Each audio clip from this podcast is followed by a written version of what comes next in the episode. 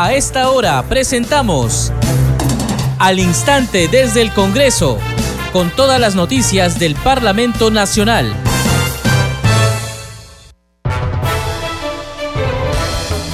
Estamos en Congreso Radio y les damos la bienvenida a Al Instante desde el Congreso y es lunes 14 de noviembre del 2022. Está con ustedes en la conducción Perla Villanueva, en los controles Franco Roldán. De inmediato vamos a conocer los titulares.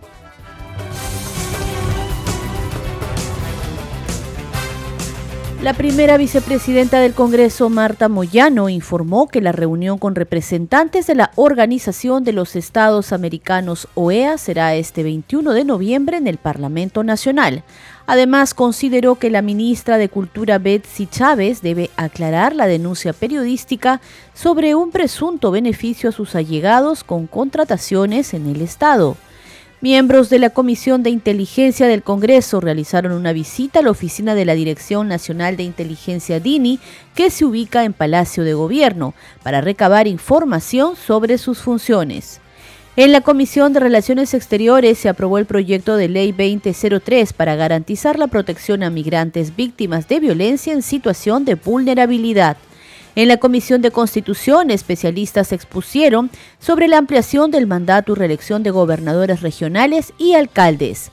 El presidente del Congreso, José Williams Zapata, invitó al jefe de Estado, Pedro Castillo, a acudir a la sesión de la Comisión Permanente este miércoles 16 de noviembre a las 9 de la mañana. En esta sesión se debatirá y votará el informe final de la Subcomisión de Acusaciones Constitucionales que recomienda inhabilitar al presidente Pedro Castillo por cinco años para el ejercicio de la función pública.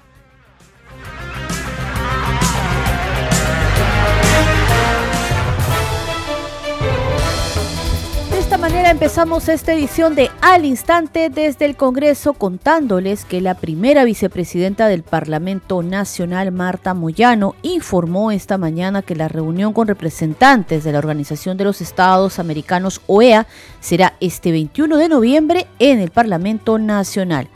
En otros temas, consideró que la ministra de Cultura Betsy Chávez debe aclarar la denuncia sobre presunto beneficio a sus allegados con contrataciones en el Estado. Escuchemos lo que tiene que hacer la, congresista y ministra Betsy Chávez, quien siempre está hablando acerca de la honestidad y cuestionando al Parlamento, ella debería eh, dar explicaciones a la ciudadanía, al pueblo que tanto, que tanto eh, proclaman en todos sus discursos, ella debería dar explicaciones concretas y precisas.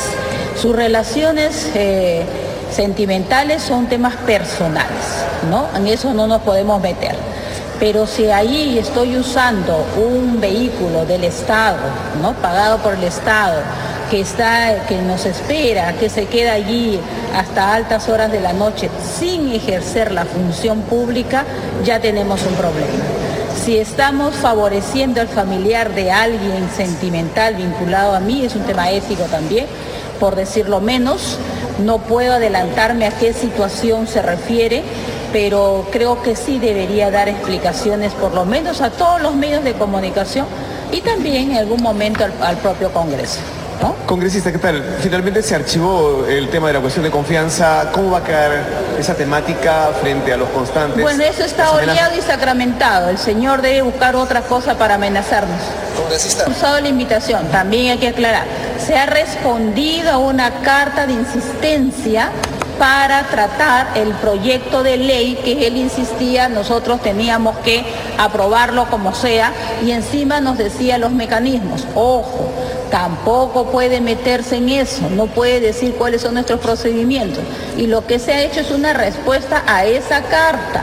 Y se le ha dicho, señor, usted ok, puede venir a, a los plenos, puede venir, pero ojo, si usted quiere plantear cuestión de confianza, estas son las normas. Tiene que basarse en la Constitución, el reglamento y la ley que es la que limita las cuestiones de confianza. Finalmente, congresista, ¿ya tienen fecha exacta quizás para reunirse con la OEA o aún no los han recibido? La OEA este, ha anunciado ah, que será el día 21.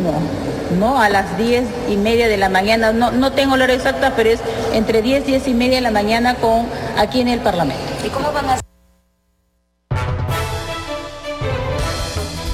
El presidente del Congreso, José William Zapata, envió un oficio al presidente de la República, Pedro Castillo Terrones, invitándolo a la sesión de la Comisión Permanente este miércoles 16 de noviembre a las 9 de la mañana. En esta sesión se debatirá y votará el informe final de la Subcomisión de Acusaciones Constitucionales, el cual recomienda inhabilitar al presidente Pedro Castillo por cinco años para el ejercicio de la función pública. En el documento se precisa que se concederá el uso de la palabra al jefe del Estado y a su abogado, si así lo solicita, para hacer uso de su derecho de defensa de manera presencial.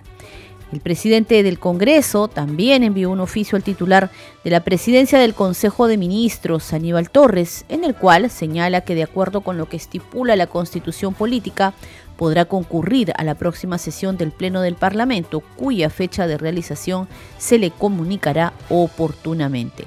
En el documento, el titular del legislativo hace referencia a los artículos 129, 132 y 133 de la Carta Magna, los cuales hacen referencia a la presencia del Consejo de Ministros en el Pleno o los ministros por separado a concurrir a las sesiones del Congreso, así como a la presentación de una cuestión de confianza. Hay que recordar que la Comisión de Constitución archivó el proyecto de ley planteado por el Poder Ejecutivo para derogar la Ley 31355, la cual regula el mecanismo de la cuestión de confianza. Seguimos con más información, esta vez de la Comisión de Inteligencia. Miembros de este grupo de trabajo parlamentario realizaron una visita a la oficina de la Dirección Nacional de Inteligencia DINI, que se ubica en Palacio de Gobierno, esto para recabar información sobre sus funciones. La parlamentaria María del Carmen Alba, integrante de la Comisión de Inteligencia, declaró a la prensa sobre esta visita, entre otros temas. No, no, no, esta, esto ha sido no a Palacio de Gobierno, ha sido a la DINI. ¿no? Yo formo parte de la Comisión de Inteligencia y el presidente, el almirante Cueto, eh, eh, nos convocó en esta sesión, para las sesiones son esta hora a las 9, para ir ahí a hacer una visita a la DINI que coordinó. Hemos estado con el director de la DINI, unos asesores, eh, distintos directores, y como comunidades esto es reservado y un poco que se han hecho preguntas de su trabajo, desde cuándo están ahí, están, ya lo han dicho públicamente, están desde febrero ya instalados.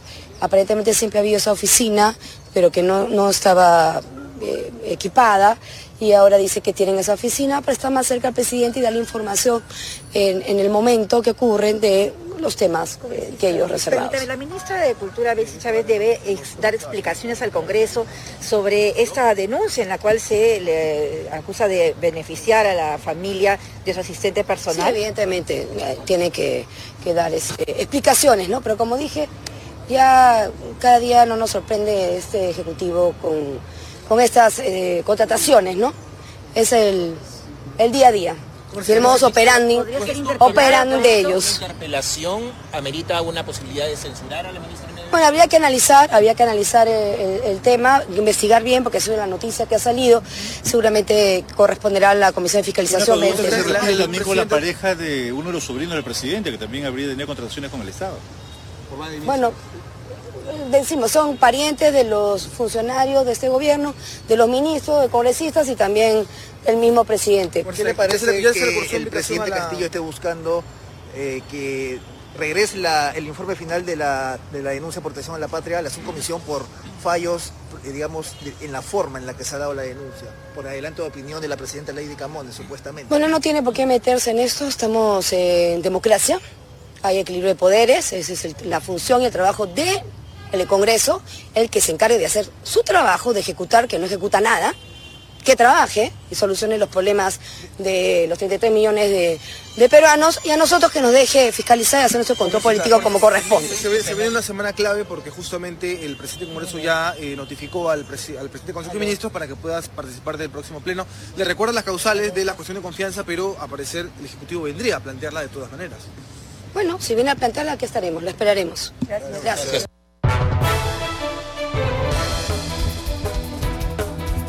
En tanto, el congresista de Renovación Popular Jorge Montoya sostuvo que la ministra de Cultura Betsy Chávez debería renunciar tras conocerse que habría favorecido a sus allegados con contrataciones en el Estado.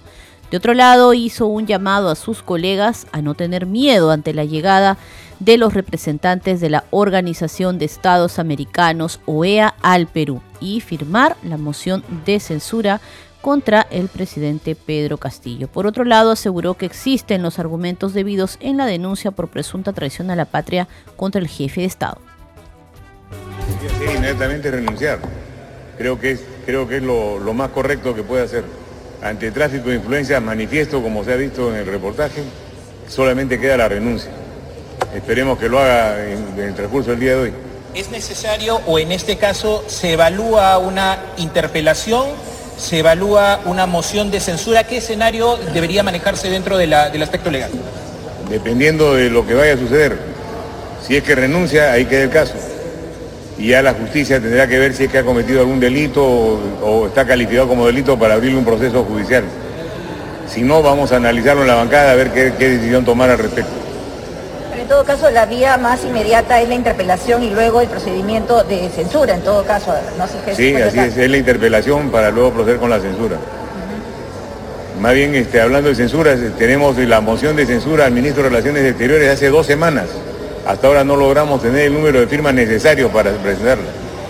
Es una llamada de atención a mis colegas congresistas. Están esperando que se vaya a lo vea. Nosotros tenemos que actuar independiente de cualquier supervisión externa. Somos peruanos independientes y soberanos.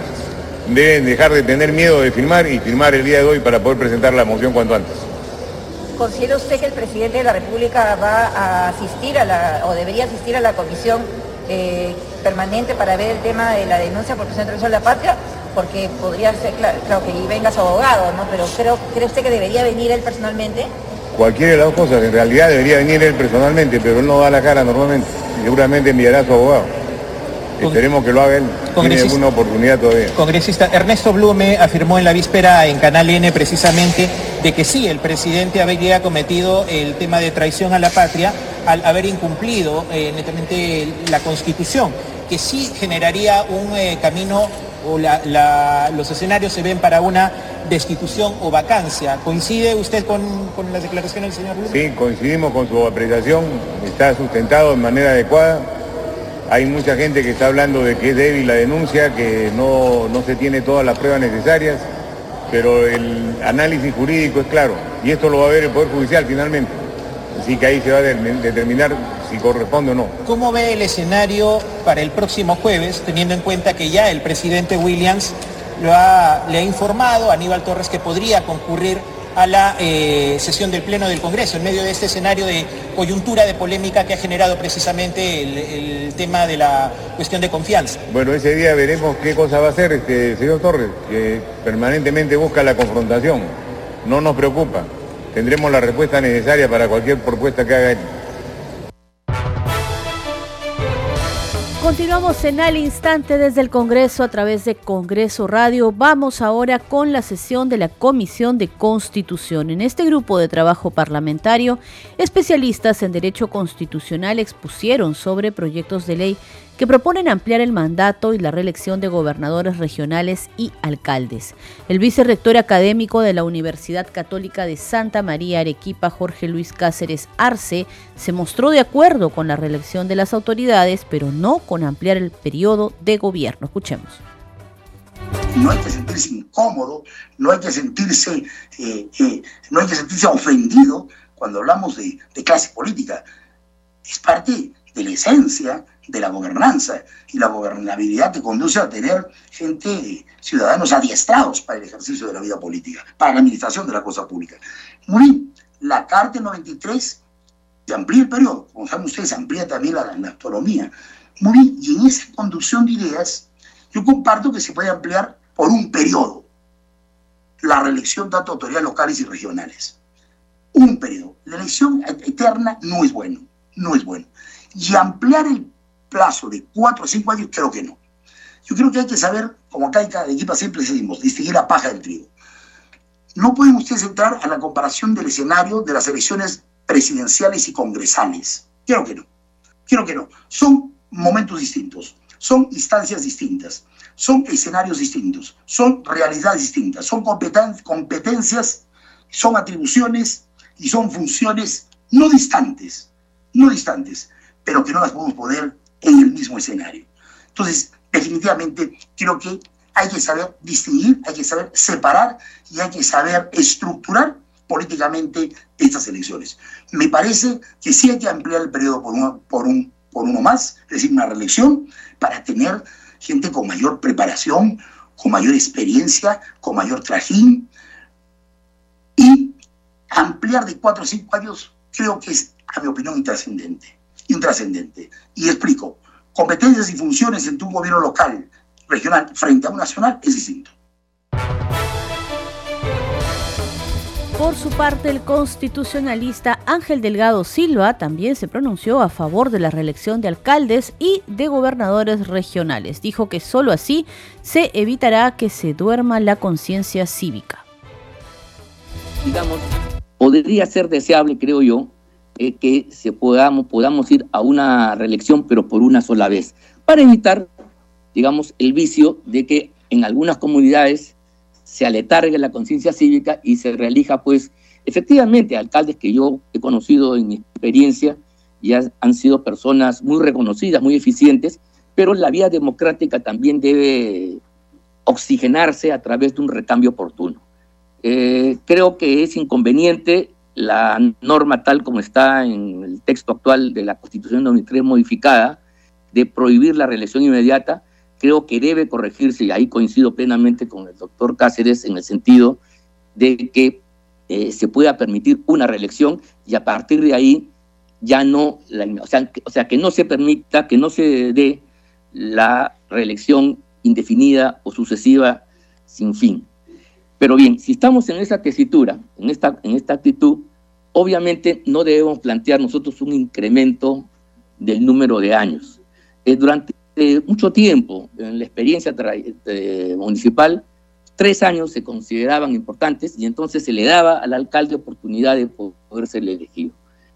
En fin, se elevó a cuatro, eso ya es un hecho, pero creo que si vamos a hacer una reforma de permitir una reelección inmediata, eh, no debiéramos eh, eh, jalar el otro extremo de esta dupla que camina de modo conjunto, que sería la posibilidad de incrementar de cuatro a cinco años. Yo sobre el particular considero que cuatro años es importante. ¿Por qué? Porque hay que darle a los pueblos la oportunidad de que puedan renovar sus autoridades. Y si estas por alguna razón resultan deficientes o negativas, vean ustedes, mejor que las, que las vacancias, mejor que los procesos de revocatoria del mandato, que tienen consecuencias, es la posibilidad que el, el pueblo elija eh, por un periodo corto sus respectivas autoridades. En la Comisión Especial Pro Inversión, parlamentarios expresaron su malestar por la inasistencia de la ministra de Desarrollo Agrario y Riego, Jenny Patricia Ocampo Escalante, para abordar el estado situacional del proyecto Chavimochi, tercera etapa en la región La Libertad. El gobernador regional Manuel Yempén también expresó su preocupación debido a la inasistencia de la ministra. Señor congresista, para indicar mi preocupación por la inasistencia de nuestra ministra de Almidagri. Ella es la que debe de estar en este momento respondiendo todas las interrogantes que la comisión debe de hacer, debe de realizar.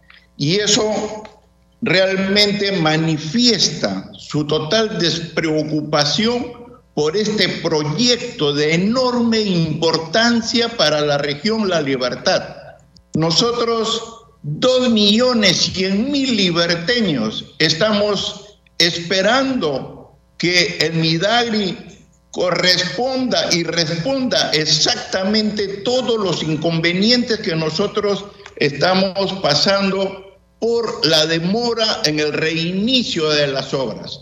Como nosotros estamos escuchando hasta el momento, no tienen nada planificado para continuar con la culminación de la tercera etapa. Y cada, cada año que nosotros estamos dejando de eh, trabajar y culminar la presa Palo Redondo, estimados congresistas, aquí nosotros estamos dejando de dar oportunidad a 120 mil familias darle empleo, lo que estamos dejando de percibir cada año 1.800 millones de dólares de agroexportación. Eso tiene un valor. Eso es lo que nosotros debemos en este momento, que el país está pidiendo reactivación económica, está pidiendo generación de empleo.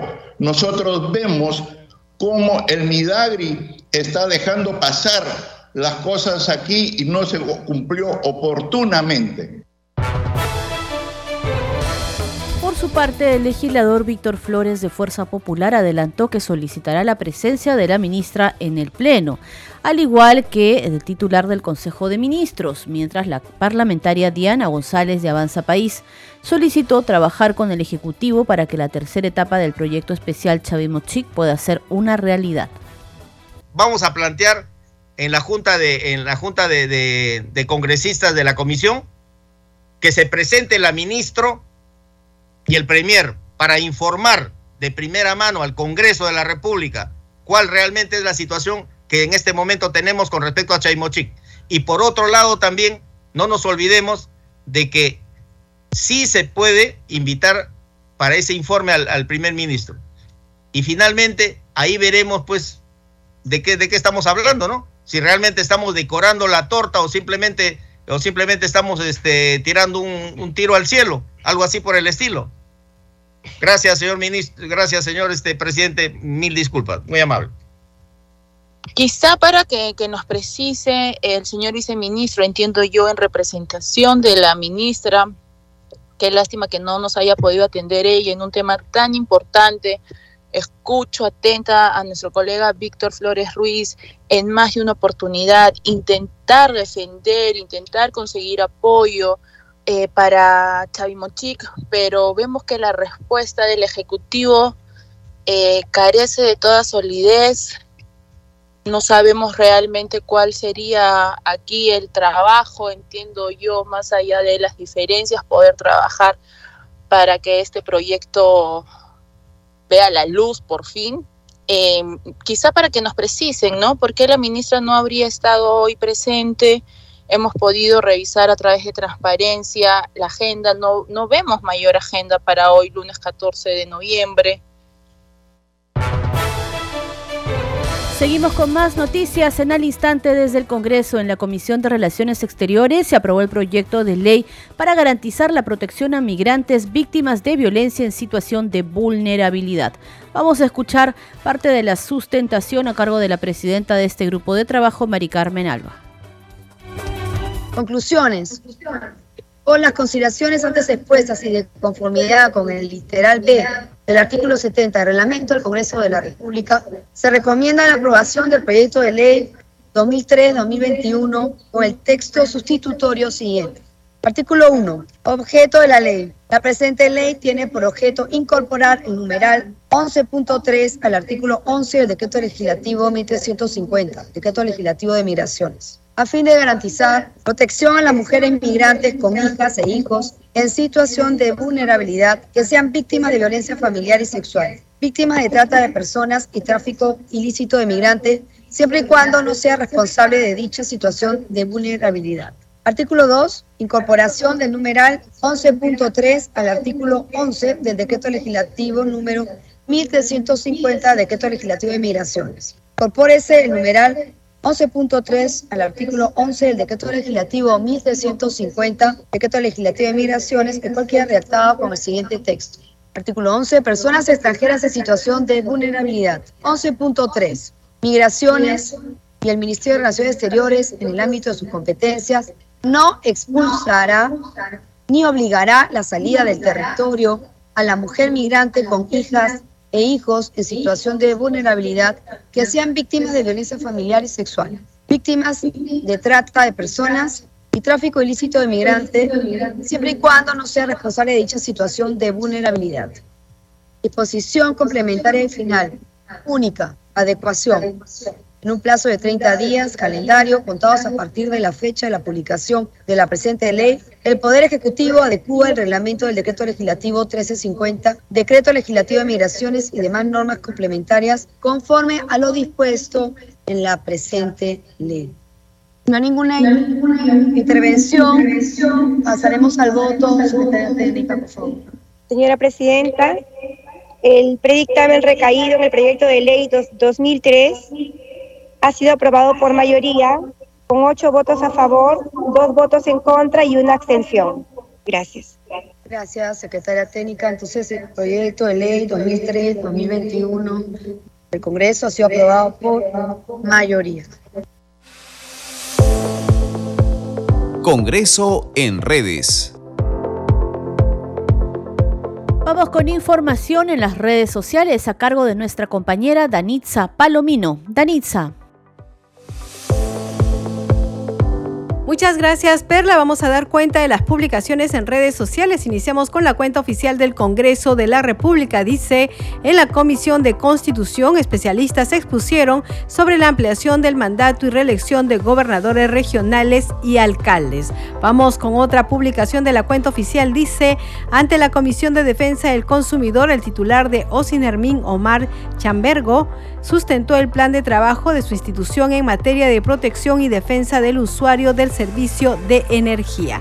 Vamos ahora con la publicación del congresista José Gerí. Dice, Hoy en el Día Internacional contra el Tráfico Ilícito de Bienes Culturales, debemos generar conciencia sobre cómo prevenir esta acción ilegal que atenta contra la cultura, identidad e historia de nuestro país. Y finalmente el congresista Edras Medina publica lo siguiente, felicidades a los bibliotecarios del país, quienes contribuyen con la generación de nuevos conocimientos y garantizan el acceso a la información promoviendo la lectura e investigación académica. Bien, Perlas son algunas de las publicaciones en redes sociales. Adelante con usted en estudios. Gracias, Danitza, por esa información. Y antes de terminar la presente edición de Al Instante desde el Congreso, de parte de todo el equipo de Congreso Radio, enviamos nuestra solidaridad y nuestras sentidas condolencias a la familia de nuestro compañero Jorge Saldaña, destacado periodista, cronista parlamentario, con quien varios hemos tenido el honor de trabajar. Toda nuestra solidaridad entonces con su familia y seres queridos y descansa en paz, querido Jorge. Este programa se escucha en las regiones del país gracias a las siguientes emisoras. Radio Inca Tropical de Abancaya Purímac, Cinética Radio de Ayacucho, Radio TV Shalom Plus de Tingo María, Radio Madre de Dios de Puerto Maldonado, Radio TV Perú de Juliaca Puno, Radio Amistad de Lambayeque, Radio El Pueblo de Ayacucho, Radio Satel Perú de Lampa en Puno, Radio La Voz del Valle de Aplao en Arequipa, Radio Estar de Moyendo en Arequipa, Radio Gaceta Ucayalina Online, Radio Líder de la Unión en Piura, Radio Victoria de Ocros en Huamanga, Ayacucho. Enseguida, los titulares de cierre. La primera vicepresidenta del Congreso, Marta Moyano, informó que la reunión con representantes de la Organización de los Estados Americanos, OEA, será este 21 de noviembre en el Parlamento Nacional. En otros temas, consideró que la ministra de Cultura, Betsy Chávez, debe aclarar la denuncia periodística sobre presunto beneficio a sus allegados con contrataciones en el Estado. Miembros de la Comisión de Inteligencia del Congreso realizaron una visita a la oficina de la Dirección Nacional de Inteligencia DINI, que se ubica en Palacio de Gobierno, para recabar información sobre sus funciones. En la Comisión de Relaciones Exteriores se aprobó el proyecto de ley para garantizar la protección a migrantes víctimas de violencia en situación de vulnerabilidad. En la Comisión de Constitución, especialistas expusieron sobre la ampliación de mandato y reelección de gobernadores regionales y alcaldes. El presidente del Congreso, José William Zapata, invitó al jefe de Estado, Pedro Castillo, a acudir a la sesión de la Comisión Permanente este miércoles 16 de noviembre a las 9 de la mañana. En esta sesión se debatirá y votará el informe final de la Subcomisión de Acusaciones Constitucionales que recomienda inhabilitar al presidente Pedro Castillo por cinco años para el ejercicio de la función pública.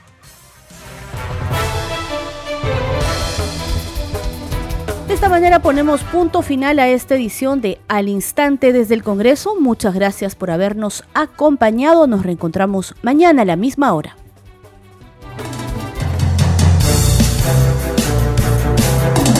Hasta aquí, al instante desde el Congreso, con todas las noticias del Parlamento Nacional.